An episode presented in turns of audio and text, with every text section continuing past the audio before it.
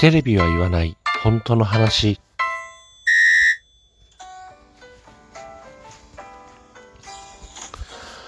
この番組は私智之が政治経済社会問題などなど自分の思ったことをぐだぐだとおしゃべりする番組です。何かしら皆さんの気づきだったりとか考えるきっかけになれば幸いです。ということで今日はえー、どっかでね、話したことある合成の語尾というものについてちょっと話してみようかなと思います。どっかの収録だかどっかのライブだかでちょっと一回話して、で、なん、なんだろう、なんか収録でもね、あげ、まあ、上げてあるつもりだったんですけど、よくよく考えてみたら上げてなかったなということで、改めてね、合成の語尾というものについてちょっとお話をしてみようというふうに思います。合成の語尾ってなんだね、えー、漢字もめちゃめちゃ難しいですよね。えっ、ー、と 僕もね、あの、スマホでね、語尾って打って、まあその難しい漢字が出てくる出てくるわけですけれども、書けって言われたら全然書けないよね で、まあ合成の語尾って何っていうと、えー、基本的にはね、えーと、経済用語、経済用語というふうになります。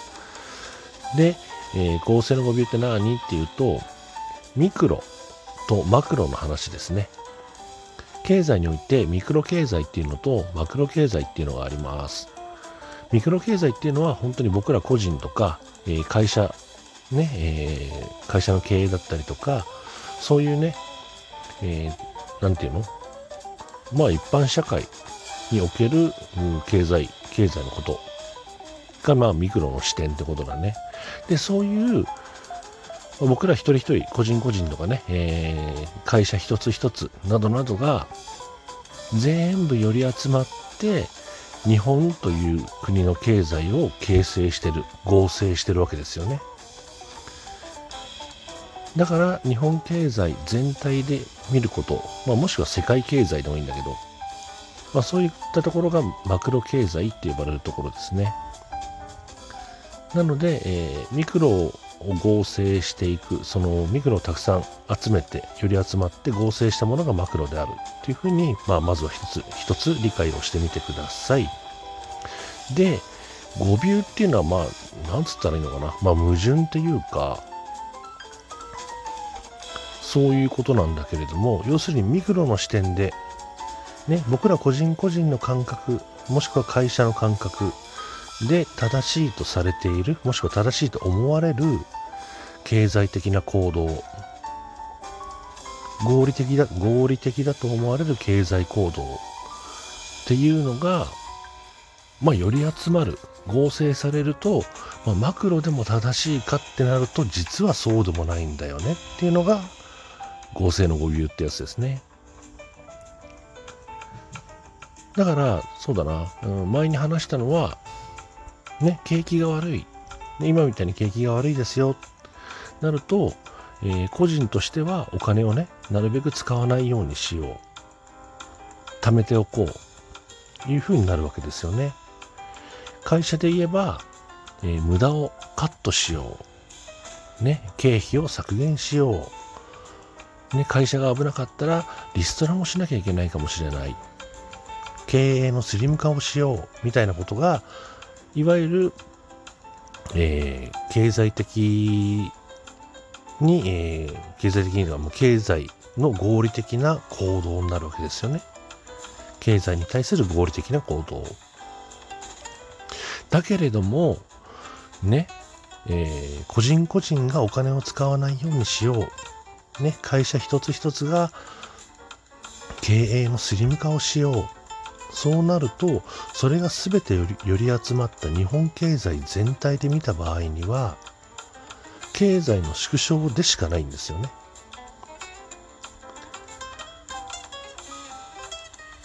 だから経済が、いわゆる好景気になって経済がね、えー、循環していく、いうことになるためには、僕ら個人がたくさんお金を使わなければいけない。そして会社も設備投資だったりとか、ね、え、研究開発費だったりとか、あとは、え、従業員に対する給料を上げるとか、ね、そういったことで会社もお金を使って、もしくはね、銀行から借金をして、いうことで、え、経済がどんどん大きくなっていく。本来不景気の時こそそういうことを行動しなければいけないマクロ的な視点で見るとね。なんだけれども、現実問題として僕らミクロの視点で見ると、ねえー、この先どうなるかわかんないのにお金なんかバンバン使えないよね。会社だって売り上げが見込めないのに工場2つ目作るってありえないじゃないですか ね。だから、あのー、そういう合成の誤謬っていうのが発生することによって、ね、あの、本来そのマクロでやるべきこと、マクロ視点で見るとやるべきことっていうのがミクロで行われていない。逆に、えミクロでは正しいと、ね、合理的だっていうふうに思われてることっていうのが、マクロにとっては、えマイナスでしかない、みたいな、そういうことが逆転現象が起こるんですよね。なので、それを埋められる、その語尾のを埋められる、正せるっていうのが、それが日本政府しかいないってことですね。これはまあ前にも話しましたけど、ね、景気が悪いからって言って、ね、そのトヨタ、日本一の自動車会社、トヨタがね、たくさんお金を使いました。だからって景気良くなるわけじゃないですよ。やっぱ桁が違うんでね、お金を使う。政府だったら本当に、えー、何兆円、何十兆円というレベルですから、まあ、うん、状況によっては何百兆っていうレベルか。ね、えー、例えば去年の国際発行額、国際発行額だったら112兆円とかそういうレベルかな。まあ民間には絶対にできない額ですよね。そうやって、その、なんていうのかな、まあ、ミクロ的な視点から、ね、えー、僕らの視点から見て、えー、正しいと思う、まあ、まあ、そうだ、同じ話になっちゃうから割愛しますけど まあ、いわゆるギャップを埋めるってことかな。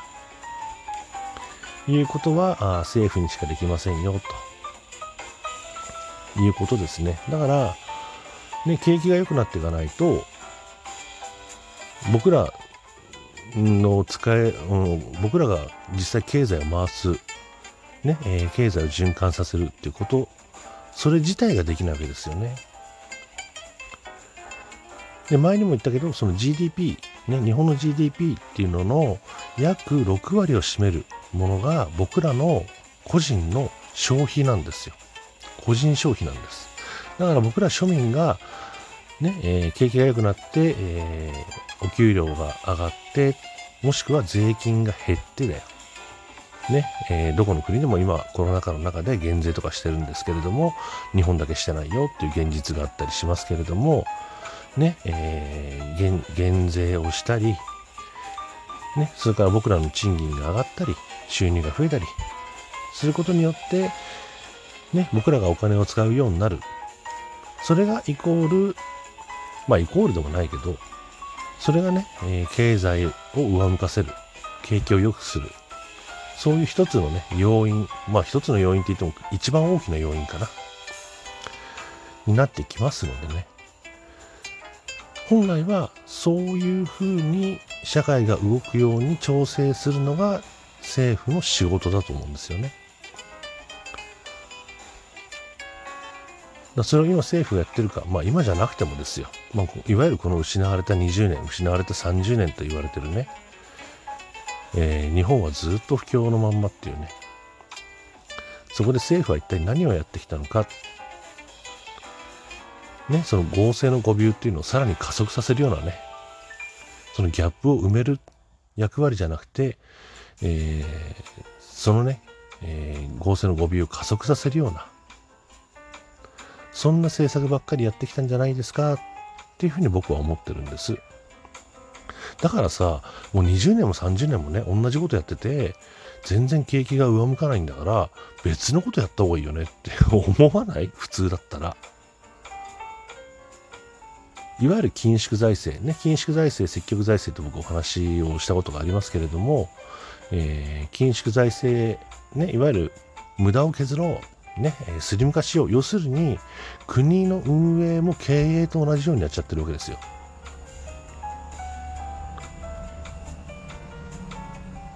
だから無駄って何？っていうと、その時の権力者が思ってる無駄ですよね。実際ね、その保健所が削られましたとか、ね、えっ、ー、と、大学、国立大学をね、独法化しちゃいました。独立法行政法人化しちゃいました。まあ簡単に言えば、まあざっくりは民営化しちゃいましたみたいなもんですけど、ね、から病床を削減しちゃいました。医療のね、現場のベッドを削減しちゃいました。みたいな、ね、無駄だろう、使ってないんだから、いうようなことを進めてしまった結果、まあ今があるわけですよね。だから、国がやることっていうのは基本的に投資なんですよ。人的投資、ね、えー、インフラへの投資などなど、